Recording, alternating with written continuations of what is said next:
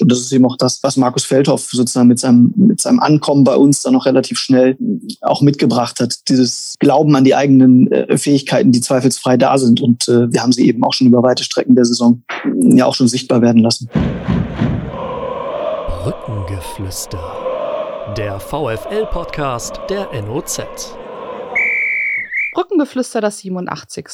Nächste Woche ist Schnapszahl. Da hoffen wir, dass uns der VfL im Heimspiel gegen St. Pauli am Wochenende einen Grund zum Anstoßen liefert.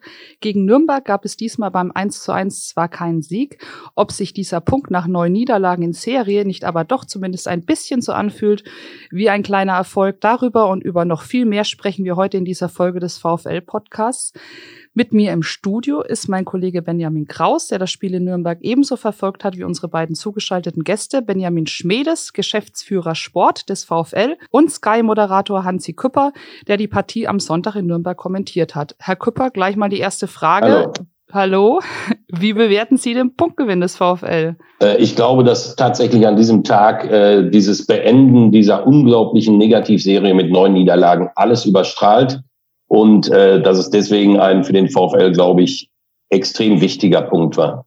Herr Schmedes, da können Sie sich, glaube ich, anschließen, ne? Ja, erstmal Hallo an Sie und auch an die Zuhörer.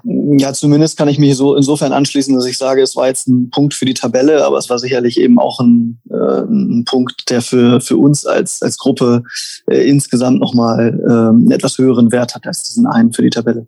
Benny, du hast das Spiel äh, für uns beschrieben in Nürnberg, verfolgt, du warst live dabei. Wie hast du es gesehen? Was ist dir aufgefallen? Also mir ist vor allem aufgefallen, was, womit ich von vornherein nicht unbedingt gerechnet hätte, dass der VfL eigentlich von der ersten Minute komplett im Spiel war. Wenn man so mit äh, neun Niederlagen zu so einem Auswärtsspiel bei einem direkten Konkurrenten geht, kann man ja schon mal mit einer gewissen Unsicherheit rechnen, vielleicht auch mit einer gewissen Angst, Fehler zu machen. Und da muss ich, ähm, können mir die Gesprächspartner gerne zustimmen oder vielleicht auch was anderes sagen, aber da habe ich jetzt beim ersten FC Nürnberg viel, viel mehr Angst am Ball gesehen als beim VfL Osnabrück. Die Defensivformation stand gut, man hat taktisch eine neue Handschrift gesehen vom Trainer mit der Dreierkette, dann dieser breiten Dreierkette davor mit Tafferzofer in der Mitte, Wolze links, Aidini rechts. Also Nürnberg hat in der ersten Halbzeit eigentlich bis auf diesen Schlenzer von Möller-Daly weit vorbei gar keine Aktien und der VfL hätte, und das finde ich war so ein bisschen das alte Problem noch, hätte im Spiel nach vorne bei bisschen weniger Fahrigkeit am Ball und bei bisschen mehr Ruhe, bei bisschen mehr ja, dass einer guten Aktion auch mal noch eine gute Aktion folgt und nicht gleich wieder eine schlechte und ein hektischer Ballverlust, dann wäre vielleicht sogar noch mehr drin gewesen in Nürnberg. Das war so mein äh, Eindruck und mein Fazit von, von dem Spiel. Und dazu würde ich dann auch ganz gern Herrn Schmiedes fragen, äh, ja, traut man dem vielleicht sogar auch ein bisschen hinterher, dass vielleicht sogar noch ein heftigerer Befreiungsschlag ja durchaus im Bereich des Möglichen war angesichts dieser Punkte? Na, im Grundsatz kann ich dem ähm, schon sehr, sehr stark zustimmen. Also ich habe das äh, Empfinden gehabt, dass wir äh, von Beginn an gut im Spiel gewesen sind, dass wir eine, eine, eine gute Organisation hatten, gerade ähm, in unserem Defensivspiel, wo sich natürlich dann aber eben auch alle elf Spieler auf dem, ähm, auf dem Feld mit äh, maßgeblich daran beteiligt haben. Ähm, und es ist in der Tat so, dass wir, ähm, wenn wir dann gerade in unseren Offensivbemühungen hier und da ein bisschen mehr Klarheit gehabt hätten, ähm, gerade je näher es dem gegnerischen ähm, Tor ging, desto eher ähm, war da vielleicht die eine oder andere Aktion etwas äh, zu unsauber, um zu einem, zu einem guten Torabschluss zu kommen das begleitet uns jetzt schon ähm, äh, seit, seit einiger Zeit, dieses, äh, dieses Phänomen. Aber ich glaube auch, dass das etwas ist, was äh, immer auch ein Stück weit damit einhergeht, welches äh, Selbstvertrauen, Selbstbewusstsein oder auch Selbstverständnis äh, hat man in bestimmten, in bestimmten Situationen. Und das kann man dann weniger herbeireden, sondern muss man sich dann eben auch ähm, wieder in Form von, von, von Sicherheit und gelungenen Aktionen dann eben, eben holen. Deswegen bin ich erstmal sehr zufrieden, ähm, dass wir diese Sicherheit äh, uns geholt haben in unserer Defensivarbeit aber natürlich werden wir Stück für Stück jetzt auch in den nächsten Wochen ähm, auch wieder, wieder bessere und qualitativ höherwertigere Offensivaktionen benötigen, um, um Fußballspiele gewinnen zu können. Hinterher trauern Nein, weil es nichts, äh, weil es nichts bringt. Ich glaube, natürlich wäre mehr möglich gewesen, aber es wäre auch, wie es immer so ist, äh, auch weniger drin gewesen. Und von daher müssen wir uns immer damit arrangieren, welche Möglichkeiten hatten wir. Ähm, ich finde, dass das, dass das Spielergebnis mit eins zu eins absolut ähm, die Kräfteverhältnisse dieses Spiels auch widerspiegeln. Und von daher müssen wir es müssen wir es so nehmen und sollten tunlichst äh, weiter daran arbeiten, unsere äh, unsere Wettbewerbsfähigkeit äh, auch weiter auszubauen ins, ins Positive, so dass wir dann eben auch die Wahrscheinlichkeiten wieder erhöhen, auch wieder Spiele äh, gewinnen zu können. Benjamin Kraus hat gerade davon gesprochen, von einer neuen Handschrift, von einer Handschrift des Trainers, die äh, erkennbar war. Haben Sie die auch gesehen und wie gefällt sie Ihnen? Ja, erstmal vorweg äh, bin ich sehr zufrieden mit den ersten, ähm, es sind ja heute dann 14 Tage äh, des Wirkens von, von Markus Feldhoff. Ich würde noch nicht so weit gehen, dass ich sage, da hat sich jetzt schon eine Handschrift durchgesetzt. Ich glaube, das ist schon ähm, dass wir immer noch in den Grundzügen unterwegs sind. Ähm, Markus hat eine sehr, sehr klare Idee davon, wie er sich das, wie er sich das vorstellt. Ich glaube, dass ähm, das teilweise auch schon sichtbar gewesen ist. Eine neue Grundordnung ist da jetzt, äh, zumindest mit dem Spiel gegen Nürnberg, sehr schnell erkennbar gewesen. Auch so ein paar äh, Grundprinzipien sicherlich auch.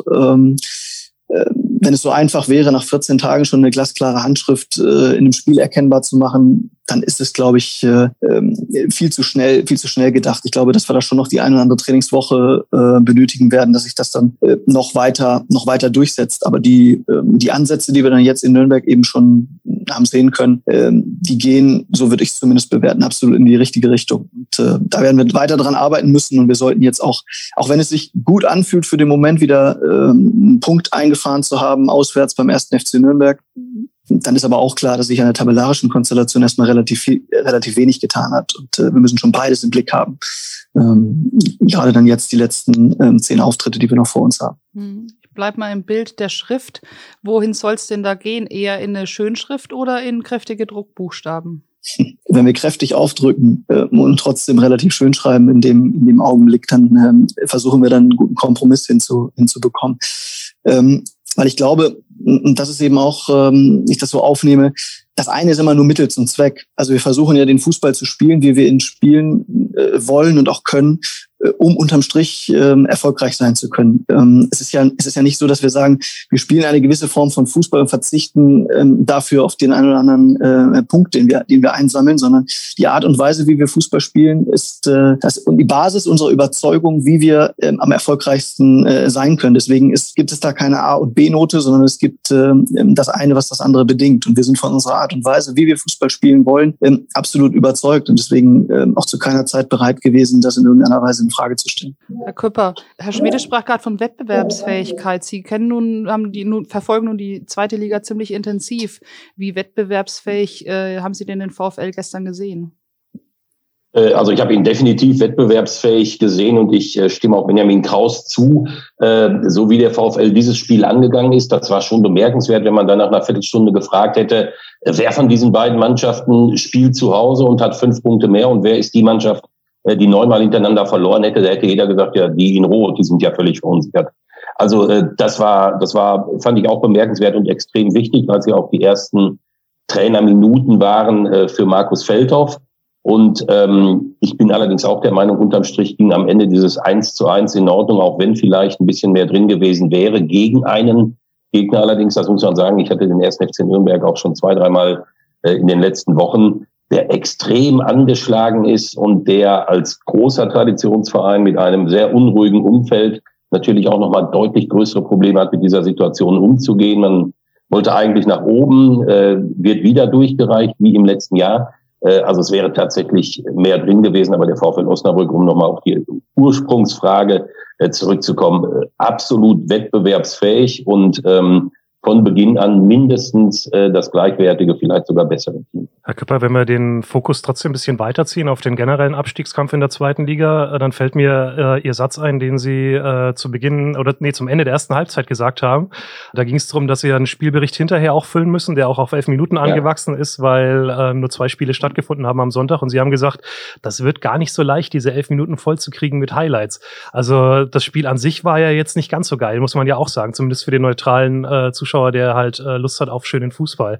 Äh, wo sehen Sie denn da die Nürnberger und den VfL auch im Vergleich zu momentan ja schon recht befreit aufspielenden Braunschweigern äh, aus irgendeinem Grund und auch dem Potenzial, das Sandhausen und ja auch Würzburg mit den neuen Spielern äh, mitbringt im Keller? Ja, also äh, es ist natürlich schon so gewesen, dass sich in diesen 90 Minuten bei vielem Positiven, was man feststellen konnte, auch wieder gezeigt hat, äh, dass der VfL äh, große Schwierigkeiten hat, in den 16-Meter-Raum zu kommen, vielversprechende Abschlüsse sich zu erarbeiten. Ich habe bei der Vorbereitung auf das Spiel schon gestaunt, als unsere Kollegen von, von Opta, also die statistischen Dienstleister, äh, herausgefunden haben, dass der durchschnittliche Abschluss des VfL Osnabrück in dieser Saison aus 21 Metern erfolgt. Da sind wahrscheinlich dann 11 Meter nicht mitgerechnet.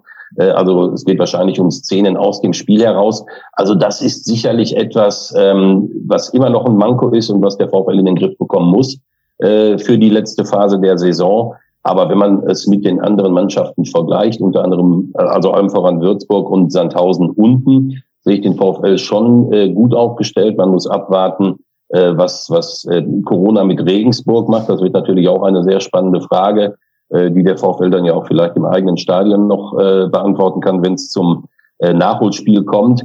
Äh, also es gibt schon Risiken. Die Anfälligkeit bei Standards. Äh, man, man konnte ja eigentlich vorher wissen, dass Manuel Schäffler sein Tor macht gegen den VfL Osnabrück. Dass er es dann so relativ leicht machen darf, hätte nicht passieren dürfen. Ähm, also durchaus, durchaus weiter arbeiten an den Schwächen, aber ähm, unterm Strich halte ich den VfL äh, für eine schon für eine Mannschaft, die am Ende eher überm Strich stehen wird als drunter. Herr Schmedes, wir nehmen mal die Anfälligkeit bei Standards auf. Äh, eine Stunde gespielt, der VfL eigentlich, wir haben es ja gesagt, äh, auf Augenhöhe, vielleicht sogar eher ein bisschen besser unterwegs als Nürnberg. Äh, und dann kommt so ein Eckball und der köpft ihn einfach rein am ersten Pfosten und man liegt wieder in Rückstand. Was denkt man da auch auf der Tribüne, gerade mit Blick drauf, dass ja ähm, mit neun Niederlagen im Rücken dann das ganze Gebäude durchaus auch äh, jetzt wieder einstürzen kann und der Film nach dem Motto und täglich grüßt das Murmeltier wieder genauso ablaufen kann? Ja, das hat ja zwei Facetten. Die erste Facette ist äh, in der Tat, und da teile ich die Meinung von Hansi Küpper, dass es jetzt einmal mehr äh, so gewesen ist, dass wir, dass wir zu einfach ein Gegentor hergeschenkt haben. Wir müssen halt einfach aufpassen, äh, dass es nicht zu leicht ist, gegen uns ein Tor zu erzielen, wohingegen wir äh, große Schwierigkeiten haben, dann eben ein eigenes Tor zu erzielen. Das, wenn, das, äh, wenn das nicht einigermaßen ausbalanciert ist, ähm, dann wird es halt sehr, sehr, sehr, sehr schwierig. Ob das so ist, offenes Visier und am Ende geht das Spiel 4-4 aus, ähm, ja, weil man die defensiven Räume, die man aufgibt, zugunsten ähm, der offensiven Wucht hat, dann ist das genauso schön, vielleicht sogar attraktiver für den, für den geneigten Zuschauer. Wenn man aber sagt, wir gehen es vielleicht ein Stück weit defensiver an und geben keine Räume preis, dann muss es eben aber auch so sein, ähm, dass sich das entsprechend niederschlägt. Da tut natürlich ein äh, Standardgegentor ähm, in dieser Natur, wie wir es jetzt hatten, sehr, sehr, sehr, sehr weh. Äh, wobei ich da dann schon sage, wir haben dann vielleicht auch über diese gesamte Spielzeit hinweg den einen oder anderen Standard zu viel dann einfach fressen müssen. Ich glaube, auch da ist es eine, eine einfach eine statistische, mathematische äh, Herangehensweise. Äh, wenn ich sieben oder acht Ecken gegen mich habe während eines Spiels, äh, dann steigt die Wahrscheinlichkeit, dass mal irgendwann äh, punktgenau der Ball auch kommt und jemand und jemand trifft. Schaffe ich es irgendwie nur die Hälfte der ähm, gegnerischen Standards zu produzieren, wird die Wahrscheinlichkeit auch höher, dass ich kein Standardtor ähm, Standardtor bekomme. Ähm, das ist die eine die eine Seite der der Sache. Auf der anderen Seite ähm, zweite Teil der Frage ähm, ist es schon so, dass ich aber auch gespürt habe, dass wir unmittelbar nach dem Gegentor äh, nicht nur nicht aufgesteckt haben, sondern, sondern eben eher fast sogar noch gerade offensiv äh, einen Gang zulegen konnten. Also ich fand, wir hatten jetzt auch schon vor dem Ausgleichstor äh, die eine oder andere vielversprechende äh, Aktion in der Offensive. Ähm, äh, dementsprechend, glaube ich, zeigt es sehr, sehr deutlich, dass die Mannschaft äh, inhaltlich intakt ist, äh, dass sie aber auch den Glauben weiterhin hat äh, und das nach den äh, letzten Wochen äh, der zahlreichen Negativerlebnisse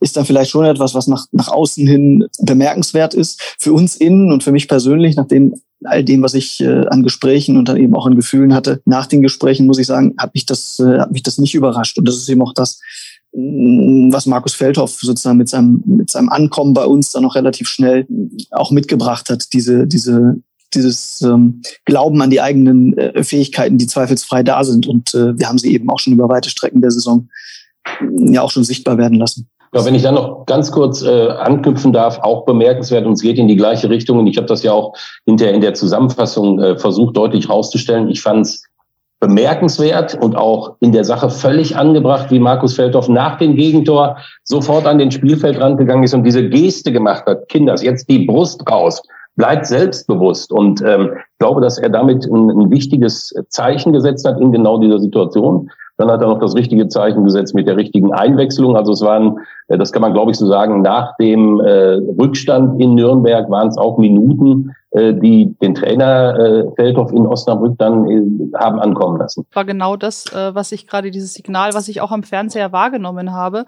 Und jetzt würde ich nämlich ganz gerne mal auch Benjamin Kraus und dann Herrn Schmedes nochmal fragen. Ihr wart im Stadion, Sie waren im Stadion. Ja, hat man das da auch gespürt? Also hat man das da gesehen? Das ja, also man hat die Geste, klar, haben wir natürlich auch alle wahrgenommen, war ja dann relativ prominent am Spielfeldrand und dann ist ja immer die Frage, wie sehr kommt, äh, kommt sowas an. Ich äh, erinnere mich an eine Szene, das ist ein paar Jahre her, da hat der VfL unter Joe Enox um den Aufstieg in die zweite Liga gespielt, mit dem Ausgleich in Chemnitz kurz vor Schluss und dann ging es darum, gehen wir noch auf Sieg oder nicht und dann gab es eine relativ lange Diskussion und das Ganze ist dann so im Stande verlau Sande verlaufen und hinterher äh, ging das Spiel sogar noch verloren, weil da auch so durch die Diskussion so eine gewisse Unsicherheit entstanden ist. Ähm, bei Feldhoff war es dann gut, ich meine, jetzt lag man hinten, man hatte nichts mehr zu verlieren, dann ist die klare Ansage auch einfacher, logisch, aber die kam an, die kam durch. Und was ich dann vor allem bemerkenswert fand, auch gar nicht mal so sehr auf den VfL bezogen. Da hat man dann auch wieder gesehen, wie sehr Abstiegskampf Kopfsache ist, weil der erste FC Nürnberg ist auch mit diesem Gegentor dann äh, viel weniger mutig aufgetreten, ist noch ein Stück zurückgewichen.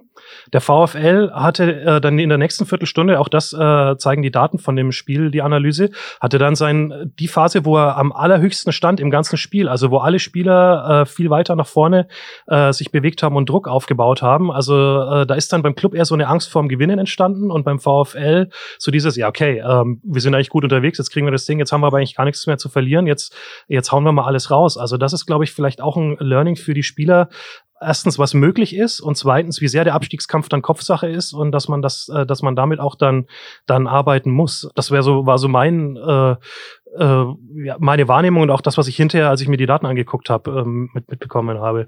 Dann die Frage vielleicht an, an Schmiedes da anschließend, wie kriegt man es denn hin, dass äh, die Jungs diese starken 15 Minuten und dieses mutige Auftreten dann halt vielleicht auch ein bisschen länger ziehen im Spiel? Ja, zwei Dinge dazu. Also äh, wir wollen jetzt ganz unabhängig unserer, unserer tabellarischen Situation oder das, was wir die letzten Wochen erlebt haben, wir wollen immer immer mutig auftreten. Und äh, ich glaube, was wichtig ist, ist, wie, wie definiert man Mut? Und ich, ich definiere das, das nicht so, dass ich sage, man hat man hat keine Angst oder keine Sorge oder nicht irgendwie auch ähm, gewisse, gewisse Zweifel, sondern es ist eben eher das Überwinden dessen. Ähm, und, und das ist dann äh, ähm, etwas, was man, was man einfordern kann in der Führung. Ähm, was ich einfordere äh, von, von, von meinen Mitarbeitern äh, und natürlich auch Markus einfordert dann eben von, äh, von den Spielern oder wir gemeinsam eben von unserem Konstrukt. Das Schlimmste ist doch, wenn du, wenn du deiner Angst nachgibst oder deinen Sorgen oder deinen, deinen, deinen Zweifeln äh, und dementsprechend nicht mehr ins Handeln kommst. Äh, du musst aus der Überzeugung heraus handeln, dass du, dass du gut bist. Und ähm, nochmal, wir haben ähm, gerade im ersten Drittel der Saison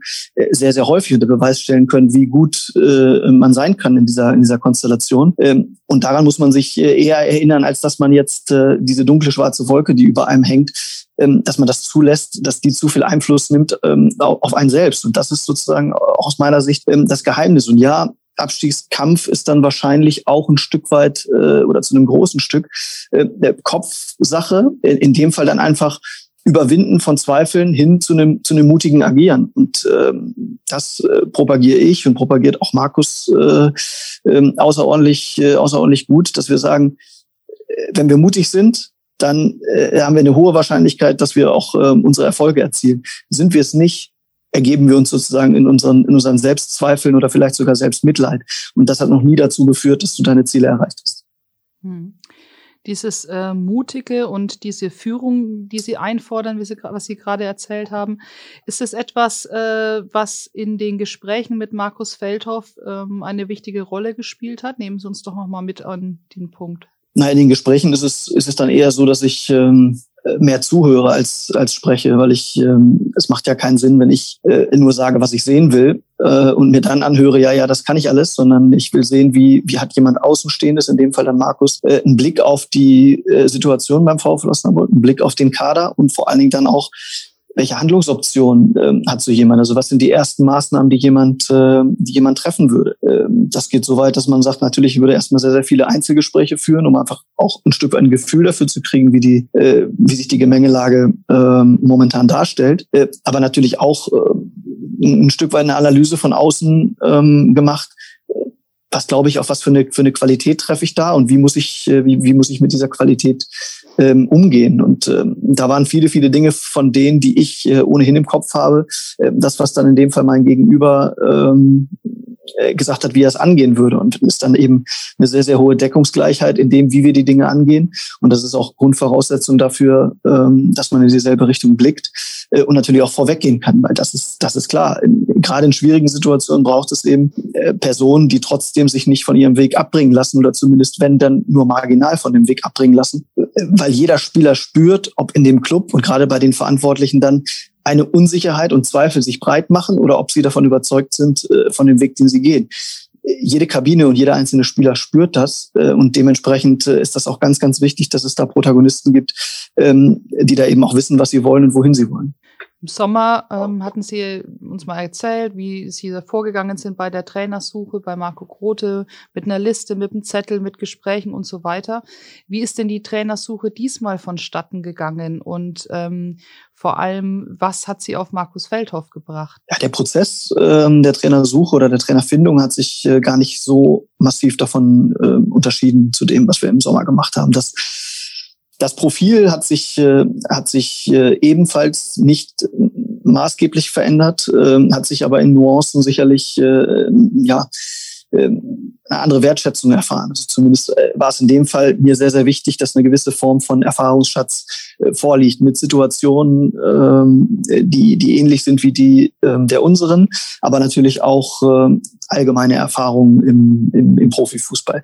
Beides bringt, äh, bringt Markus entsprechend, entsprechend mit. Aber ansonsten ist es für mich immer so, dass die inhaltliche Qualität der Arbeit als Trainer erstmal über allem steht und damit natürlich dann aber eben auch gepaart mit einer, mit einer Führungsstärke. Ähm, so, und das, das zusammen ähm, hat dann eben den Ausschlag gegeben, ähm, Markus auch das Vertrauen entgegenzubringen. Ähm, ja, bei uns als Cheftrainer das, äh, das Schiff oder die Brücke dazu übernehmen. Gab's ähm, oder welche welche Rolle hat noch der äh, VfL-Hintergrund gespielt bei ihm, die VfL-Vergangenheit? Ja, die hat zunächst erstmal überhaupt keine ähm, keine Rolle gespielt, aber äh, trotzdem ist es auch so, dass das ein sehr sehr positiver Nebeneffekt ist. Er kennt die Gegebenheiten, ähm, ja sowohl infrastrukturell, aber natürlich auch äh, so ein Stück weit das, er kennt das Umfeld vom VfL Osnabrück und womit er auch nicht hinterm Berg gehalten hat, das muss man sagen, auch dass es für ihn eine Herzensangelegenheit ist, äh, dahin geht, dass er das eben nicht als einen normalen Club sieht, sondern als einen Club, äh, dem er schon mal angehörig war, der bei ihm Spuren hinterlassen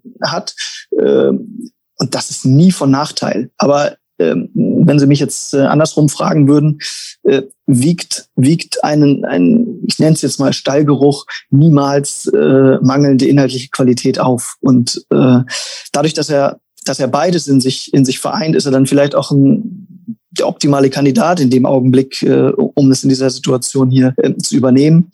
Ähm, aber ansonsten ist das, ist das etwas, was äh, zumindest in meinem, in meiner Beurteilung nachgelagert ist. Herr Schmedes, lassen Sie uns den Blick nochmal weiten äh, auf die gesamte Saison äh, oder zumindest auf die letzten Monate. Anfang Januar hat der VfL in Kiel gewonnen, stand überragend da ähm, und man hätte eigentlich nicht gedacht, dass man sich äh, sechs Wochen später über den Trainerwechsel äh, unterhalten muss. Wann haben Sie eigentlich persönlich gemerkt, dass da jetzt äh, was kippt? Ähm, was schon dieses Spiel gegen Würzburg, wo man äh, sicherlich den Sieg äh, schon ein bisschen aus der Hand gegeben hat, so kann man es definitiv sagen, glaube ich, weil man ja auch geführt hat gegen den Tabellenletzten, der damals noch äh, verunsichert war. Oder was dann tatsächlich erstes Spiel gegen Darmstadt, wo man sagt, okay, jetzt haben wir auch gegen ein Team gespielt, das nominell auf Augenhöhe ist, jetzt muss was passieren? Oder war es irgendwo dazwischen, dass Sie für sich äh, gedacht haben, dass der Entschluss gereift ist, wir müssen jetzt einsteigen, wir müssen was verändern, weil so geht's nicht weiter. Na, es ist jetzt nie, nie eine, ein einfacher Impuls, der da, äh, der, der da ist, äh, und dann sagt man, dann wird es jetzt äh, von grün auf rot gestellt oder eben, eben andersrum. Es ist immer natürlich auch ein Stück weit so eine, so eine Entwicklung, die man, ähm, die man beurteilen muss es ist weder so, dass äh, in, in, in, der, in dem ersten Drittel der Saison ähm, alles rosa-rot gewesen ist. Das drückte die Tabelle zu dem Zeitpunkt sicherlich aus. Ähm, und genauso wenig ist es so, dass im Mitteldrittel ähm, alles schlecht gewesen ist. Was aber dann wiederum in Form von, von Ergebnissen oder unterm Strich sicherlich so beurteilt hätte werden können. Für mich ist es doch viel, viel wichtiger, äh, inhaltlich zu sehen, ähm, äh, wie wird, wie wird äh, zusammen, zusammen gearbeitet und ist das, äh, wie gearbeitet wird, ähm, erfolgsversprechend ähm, oder ist es dann ähm, das eben weniger? Und da okay, vor dann was hat sich, was hat sich dann inhaltlich verändert? Dann muss ich ja inhaltlich auch was geändert haben. Nein, es hat sich inhaltlich ähm, ähm, gar nicht so exorbitant viel, ähm, viel verändert.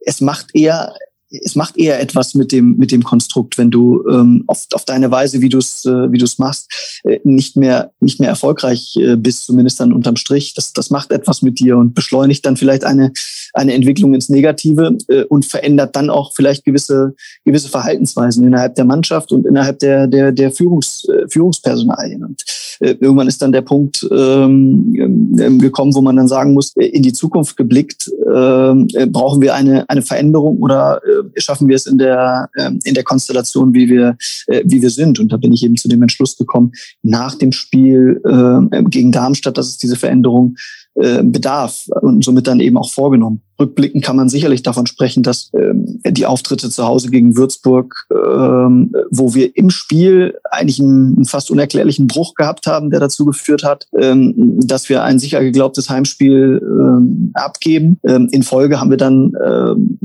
chancenlos beim, beim Hamburger Sportverein ähm, mit, mit 5 zu 0 verloren, auch in der Höhe, ähm, in der Höhe so berechtigt und hatten dann eines der schwächsten Auswärts äh, Heimspiele ähm, gegen Aue zu Hause, wo dann eben auch äh, das, was wir eben im Positiven gesehen haben, mutiger Auftritt, war das dann eher wirklich äh, geprägt von den Zweifeln und die waren sichtbar ähm, auf, dem, auf dem Feld. Und wir hatten dann aber eine Phase, ähm, wo sich das Ganze aus meiner Sicht inhaltlich wieder in die richtige Richtung bewegt hat. Ich finde, fand unsere Auftritte danach ähm, Hannover und auch Bochum allesamt ähm, ordentlich, äh, dass wir zumindest wieder gezeigt haben, auf, auf diese Weise wettbewerbsfähig zu sein. Äh, auf der anderen Seite hat sich aber auch gezeigt, dass wir dann eben davon entfernt sind, äh, Punkte einzufahren. So äh, ist das dann in dieser Entwicklung, dieser Prozess, der sich da freisetzt, ähm, so dass man dann eben nach dem Spiel in Darmstadt oder dass ich dann nach dem Spiel in Darmstadt ähm, zu der Erkenntnis gekommen bin, ähm, wir müssen hier etwas verändern, um unsere, um unsere Ziele nicht, ja, um unsere Ziele nicht zu gefährden. Also sind es tatsächlich vor allem die Ergebnisse gewesen und weniger die inhaltlichen Sachen. Ja, auch da bedingt das eine das andere. Also Inhalte bedingen immer auch das, das Ergebnis, zumindest in Wahrscheinlichkeiten. Ich glaube, du kannst, du kannst äh, knapp und unglücklich mal ein Spiel verlieren oder glücklich mal ein Spiel gewinnen.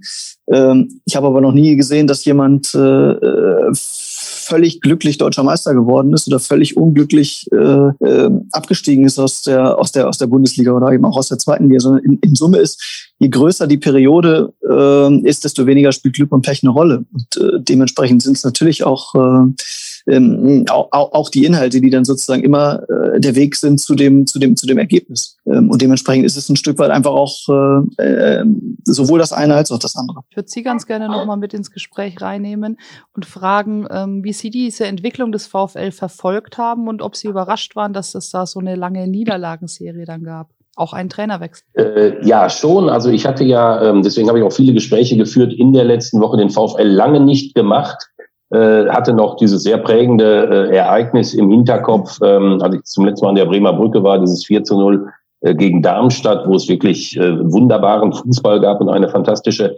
Atmosphäre. Und ich habe mich dann äh, trotzdem ein bisschen gewundert, wie gut es lief. Und als der VfL dann plötzlich äh, ja nach, nach zehn Spielen einer war, ein Verein war, wo man gesagt hat, also wenn der jetzt mal diesen Lauf bekommt, wenn er plötzlich dieser eine Verein ist, den es ja oft gegeben hat in den letzten Jahren in der zweiten Liga, der ähm, plötzlich über sich hinauswächst, dann kann da plötzlich geträumt werden an der Bremer Brücke, was natürlich zugegebenermaßen äh, sehr vermessen war, aber es gab ja schon eine große Euphorie und dann hat man irgendwie festgestellt, dass natürlich bei einer Euphorie, die entstanden ist, äh, auch die Fallhöhe äh, deutlich höher ist und diese neun Niederlagen in Folge, ich glaube, damit konnte keiner rechnen, damit war nicht zu rechnen. Sie sind schwer äh, erklärbar. Man muss ja auch relativ deutlich sagen, dass da wirklich serienweise äh, ganz enge Spiele dabei waren. Also es war ja nicht so, dass der VfL von Woche zu Woche äh, geschreddert wurde, sondern ähm, er hätte pausenlos tatsächlich diesen ein oder vielleicht auch mal drei Punkte äh, mitnehmen müssen. Aber spätestens mit diesem sehr schrägen Spiel in Sandhausen, mit der neunten Niederlage in Folge und den ganzen Begleitumständen, äh, war dann also klar, du bist in einer Negativspirale die so dramatisch ist, dass du mit einem Fuß in der dritten Liga stehst. Und ähm, Das hat mich natürlich schon überrascht, dass es ein derartiger Niedergang werden äh, sollte. Aber es hat mich natürlich auch deswegen äh, überrascht, weil der VfL äh, in der ersten Phase der Saison wirklich herausragendes abgeliefert hat. Kann das Spiel gegen Nürnberg denn sowas sein wie eine Trendwende? Definitiv. Der neue Trainer war da. Wir haben schon angesprochen, dass äh, der VfL ähm, aufgetreten ist wie eine Mannschaft, die an sich glaubt, dass sie genau das umgesetzt hat, was Markus Feldhoff eingefordert hat und auch durch seine Gestik ja nochmal dann äh, unterstrichen hat, dass der VfL natürlich an seinen Mankos arbeiten muss, die sich ja auch in Nürnberg wieder bestätigt haben. Die Schwäche bei gegnerischen äh, Standards, die Schwäche in der Luft. Also Manuel Schäffler muss der äh, noch nicht mal hochspringen, um das äh, Ding reinzumachen. Die Abschlussschwäche vorne, äh, das hat dieses Spiel auch gezeigt. Und ich denke da natürlich vor allem an, an Santos, der ja, ich sag mal, zwei gute Möglichkeiten hatte, die er dann wirklich ähm, extrem fahrig hat liegen lassen. Das war diese dritte Minute, diese skurrile Situation, als Mühl diese Kerze produziert und der Ball kommt runter und ganz Nürnberg schaltet ab. Ja. Und äh, er trifft den Ball nicht richtig, der natürlich auch bei äh, schwer zu nehmen war, das darf man nicht vergessen. Und dann kurz vor dem Ausgleich dieser, äh, dieser Seitfallschuss, der ihm völlig missraten ist, völlig freistehend vor dem Tor. Ähm, das ist natürlich klar, wenn der VfL Osnabrück diese beiden, ich sag mal, Hauptprobleme äh, in den Griff bekommt, dann kann er mit großem Optimismus in die letzten Spiele gehen. Und dazu kommt natürlich die Ruhe am Ball. Wir haben es ein bisschen äh, angesprochen. Mir fällt in eine Szene in der ersten Halbzeit ein, wo sich der VfL gut durchspielt über links mit Wolze und Reis und dann muss Reis, der eigentlich ein gutes Spiel gemacht hat, eigentlich nur einen ganz einfachen Pass nach vorne spielen auf äh, Kerk, der eingelaufen ja. ist und spielt den dann zu steil.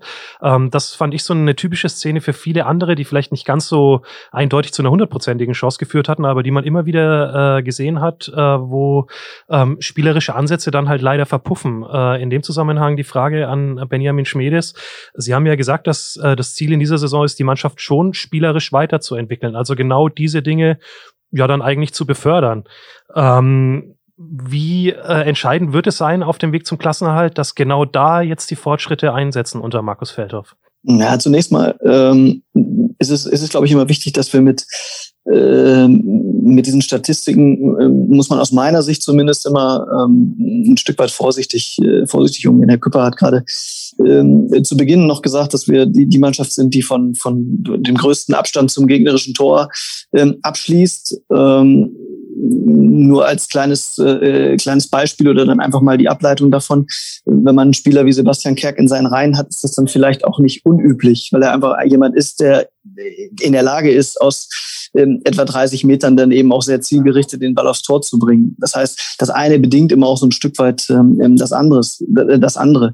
Äh, wenn man sich die Daten der beiden Protagonisten Scheffler und, und Santos mal vergleicht, dann äh, ist sozusagen auch da äh, Christian, Christian äh, mit einer außerordentlich hohen Zweikampfquote ähm, ähm ja, steht er, steht er in den Büchern, ähm, genauso wie mit einer höheren Passquote gegenüber Manuel Schäffler.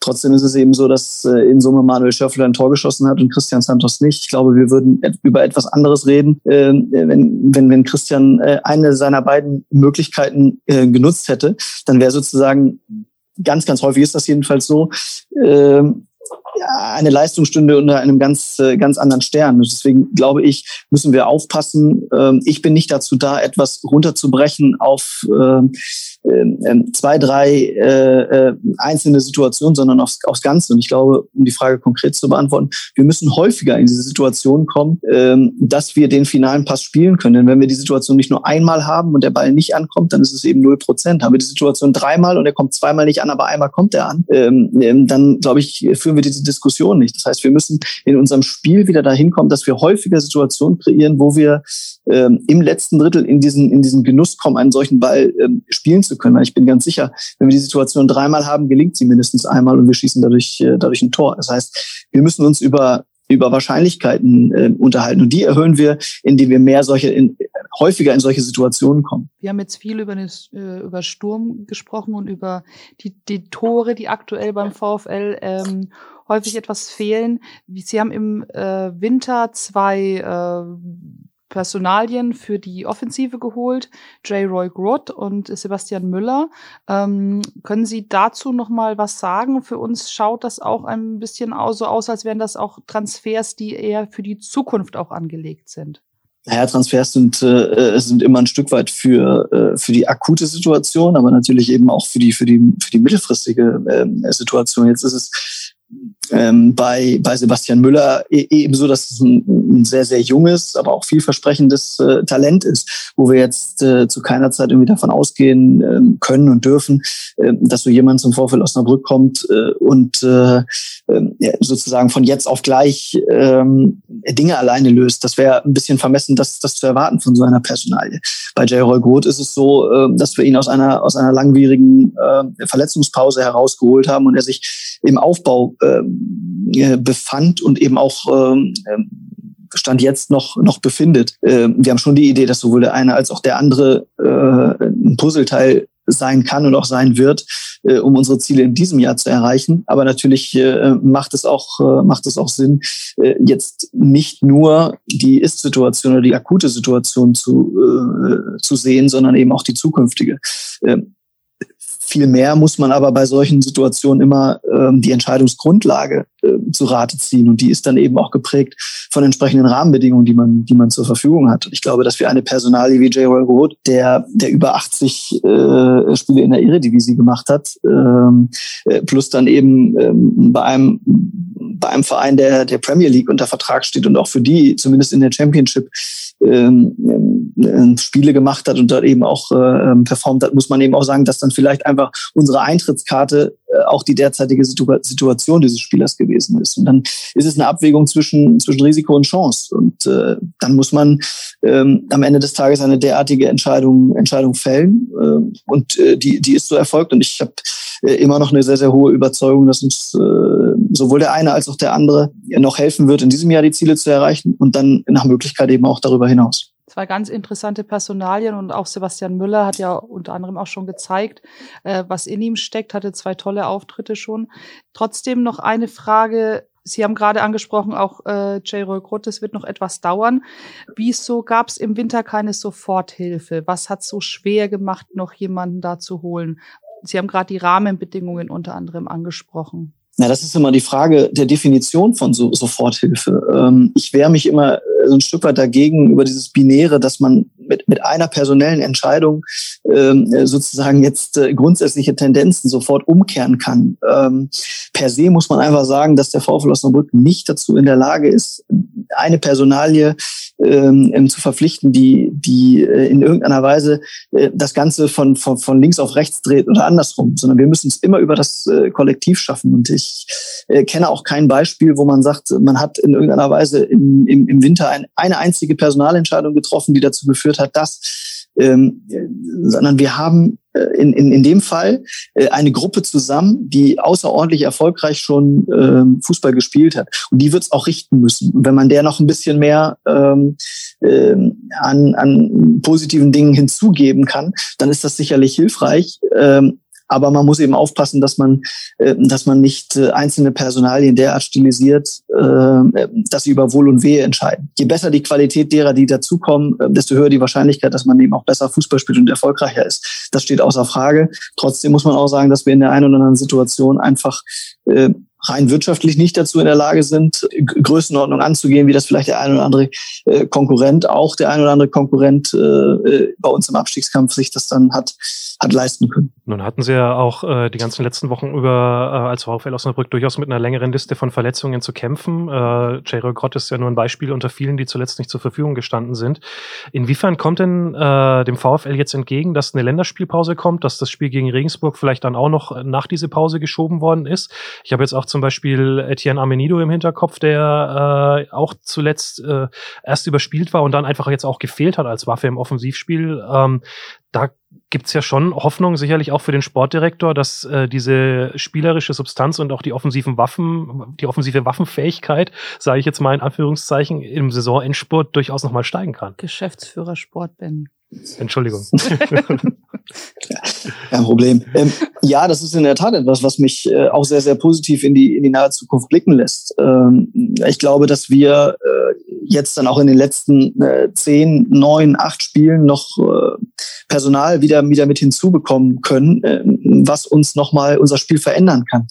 Ähm, ob das eine Rückkehr von, von Etienne Amenido ist oder dann eben auch ein Gerald Roth, der noch eingreifen kann, das kann vielleicht auch der Trumpf sein am Ende des Tages äh, gegenüber den, den Wettbewerbern, die eben jetzt schon alles das, was sie haben, auf dem Feld haben. Wir haben sicherlich dann nochmal den einen oder anderen, der ähm, aus einer Situation kommt, das Ganze nochmal dann auch unbelastet äh, befruchten zu können im positiven Sinne. Also ähm, von daher steckt ja steckt ja in all dem ähm, auch eine auch eine gewisse Chance wir haben das nie zum Thema gemacht, dass wir so viele äh, Verletzungen haben. Und ich glaube auch, dass es in unserem Kontext mit den Möglichkeiten, die wir, die wir infrastrukturell haben, durchaus auch Ansatzpunkte gäbe, äh, das lang und breit äh, zu erklären, warum das, warum das alles so ist. Aber es hilft uns akut nicht weiter. Äh, und es, es macht keinen Sinn, ähm, jetzt in, in Alibis unterwegs zu sein oder zumindest äh, Alibis zu schaffen für die, für die Protagonisten, sondern sich auf das zu fokussieren, ähm, was wir können. Wir sind, und davon bin ich überzeugt, als Gruppe äh, gut genug, um unser Ziel, äh, den Platz 15 mindestens ähm, ähm, erreichen zu können.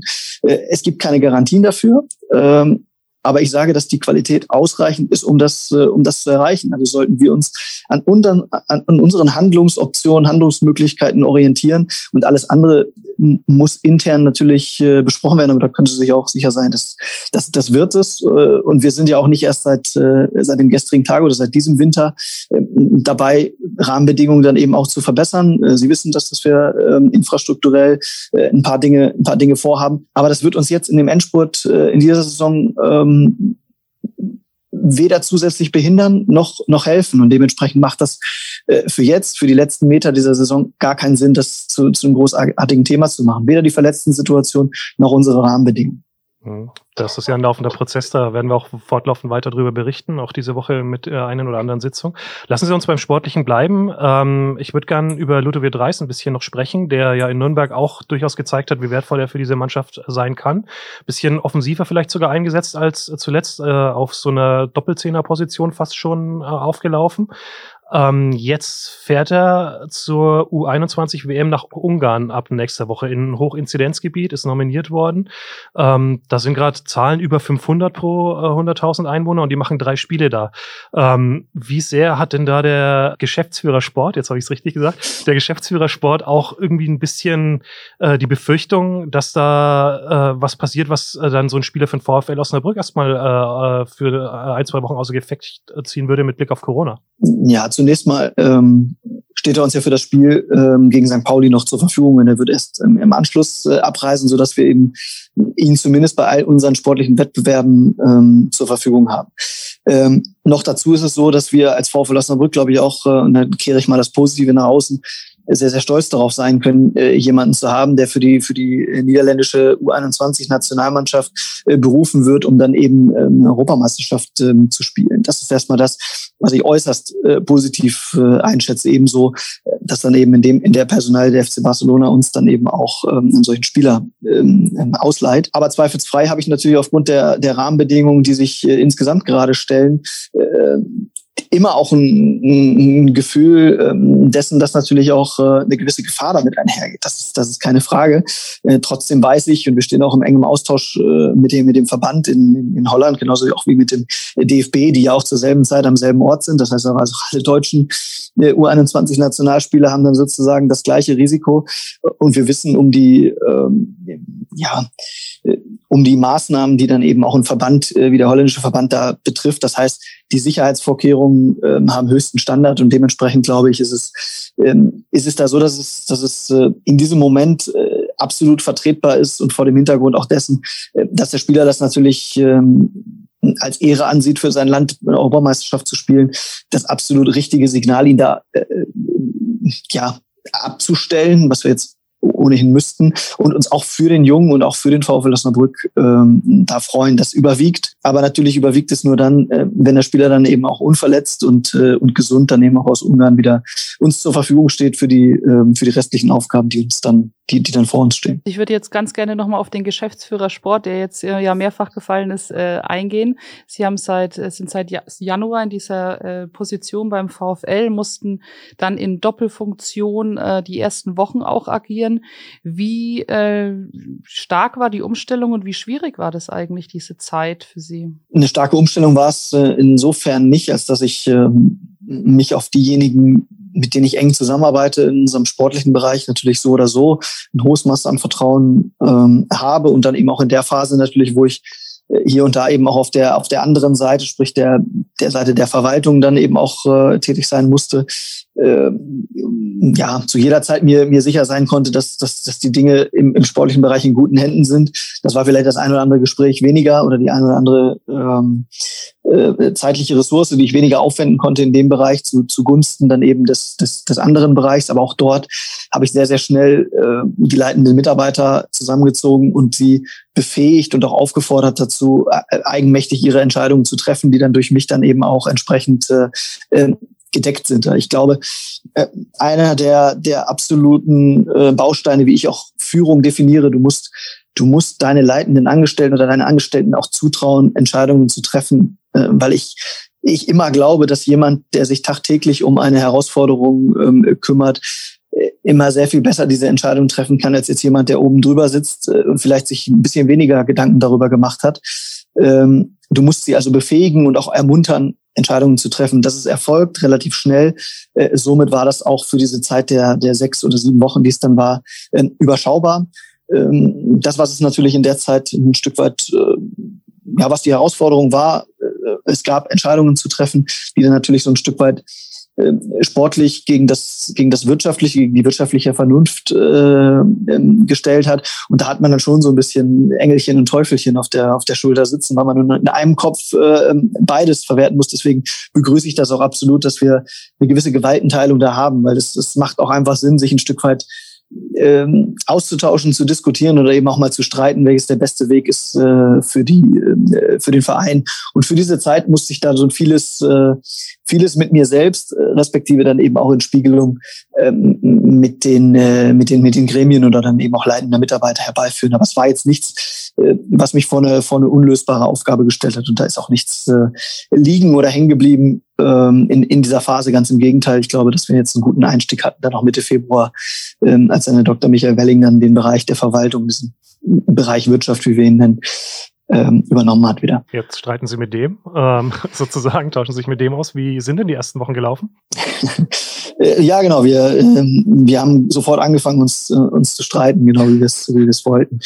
Äh, nein, sehr, sehr gut. Ähm, ich, ich kenne Michael schon, äh, schon etwas länger, wenn auch eher dann sehr, sehr oberflächlich im Fußballgeschäft. ist Es ja schon so, dass man sich hin und wieder mal ähm, über, den, über den Weg läuft. Äh, ich, ich kann bisher ähm, ausschließlich positiv von der, von der Zusammenarbeit äh, berichten. Es gab jetzt noch keinen Punkt, wo wir derart weit auseinandergelegen haben, ähm, dass es zu einem, zu einem ernstzunehmenden Streit gekommen wäre. Ähm, aber trotzdem glaube ich auch, dass eine, dass eine gewisse Streitkultur dazugehört, ähm, um eben auch das große Ganze voranzubringen. Ich glaube, ähm, erst wenn man sich gegenseitig äh, die Argumente um die Ohren feuert, äh, kann man dann auch äh, jemanden auf der Gegenseite ein Stück weit zum Nachdenken bringen und vielleicht auch sogar zu sagen, Mensch, ich glaube, so ganz Unrecht hast du jetzt aus deiner Perspektive da nicht und man denkt vielleicht selbst nochmal über, über gewisse Dinge nach. Also es kann nur das Ganze inhaltlich stärker und besser machen und das ist auch mein Gefühl der ersten Wochen in der Zusammenarbeit mit Michael Welling. Eine Entscheidung, die Sie in der Phase aber alleine treffen mussten noch vorher, war die äh, Freistellung von Marco Grote. Wie schwer ist Ihnen es eigentlich gefallen? Denn es war ja Ihre erste Trainerentlassung, dann auch noch ein Trainer, den Sie geholt haben. Wie lange haben Sie ja mit sich gehadert? Also zunächst mal muss man sagen, dass ich das jetzt auch in der Konstellation, wie wir jetzt äh, zusammen sind, sehe ich das schon als meine ureigene Aufgabe, dann eben auch so eine Entscheidung ähm, dann zu treffen. Ich meine, wenn man Geschäftsführer ist, weiß man, ähm, dass man nicht nur befähigt ist, äh, Entscheidungen zu treffen, sondern auch da sollte ich in meiner Rolle nie äh, Angst oder oder oder, oder äh, Zweifel an, an Entscheidungen aufkam, aufkommen äh, aufkommen lassen. Und von daher fiel mir die Entscheidung in Summe äh, persönlich menschlich sicherlich nicht leicht. Ähm, ähm, das ist ganz klar, weil man natürlich auch äh, einen gemeinsamen Weg äh, verabredet hat, den gemeinsam äh, gehen möchte, den wir auch ähm, überaus gut begonnen, begonnen haben und trotzdem inhaltlich zu dem Zeitpunkt, als die Entscheidung anstand, war ich sehr, sehr klar, dass es zu dem Zeitpunkt einfach die, die einzig richtige Entscheidung ist, eine Veränderung vorzunehmen. Und dementsprechend fiel sie mir dann in dem Fall auch nicht, nicht schwer, wenn ich jetzt das Persönliche von dem, von dem, von dem Sachlichen da trenne. Wichtig ist, dass man natürlich als Führungskraft immer Entscheidungen äh, trifft, die an anderen Orts äh, bewertet werden und dann vielleicht auch mit ein bisschen Abstand äh, bewertet werden. Und das, dessen muss man sich, äh, muss man sich bewusst sein. Ähm, aber das darf man nie äh, in, in seinen Entscheidungsprozess mit, äh, mit, mit einbringen. Man muss das machen, äh, wovon man final überzeugt ist. Und es, es war und ist auch nach wie vor meine Überzeugung, dass, äh, dass es zu dem Zeitpunkt äh, die einzig richtige Entscheidung gewesen ist. Und dementsprechend mhm. ist das sehr schade aus, äh, aus allen Perspektiven.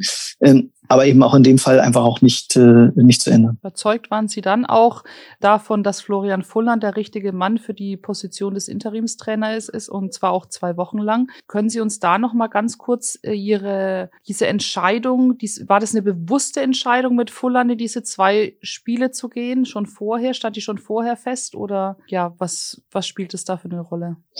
Das war zumindest eine bewusste Entscheidung, ihn interimistisch ähm, äh, zu berufen, beziehungsweise erstmal zu fragen, ob er das ähm, sich überhaupt vorstellen kann, in der Form äh, interimistisch zu, zu übernehmen. Das war ein relativ kurzes Gespräch, weil er sich das äh, sehr gut äh, vorstellen konnte. Und ich kenne Florian schon lange, äh, eben auch durch seine Arbeit, die er bei uns in der U19 macht. Ja, wir haben uns regelmäßig ausgetauscht. Er hat bereits bei unserer Mannschaft unter Marco Brote auch äh, hospitiert während seines äh, Fußballlehrerlehrgangs. Äh, dementsprechend sind mir seine Arbeitsweisen und seine, seine äh, Art und Weisen äh, durchaus bekannt gewesen und äh, es war auch aus meiner Sicht die absolut richtige Entscheidung, ihn interimistisch ähm, das zu, zu, ähm, zu übergeben für einen gewissen, gewissen Zeitraum, äh, um dann wiederum die beste Entscheidung dafür treffen zu können, wer das Ganze äh, dann eben auch entsprechend übernimmt. Und Florian hat, und das habe ich auch schon mehrfach öffentlich betont, jetzt äh, muss ich da auch Ausbeute vielleicht trennen zu den, zu den Inhalten, ähm, hat das inhaltlich sehr, sehr gut, äh, sehr, sehr gut gemacht, hat sofort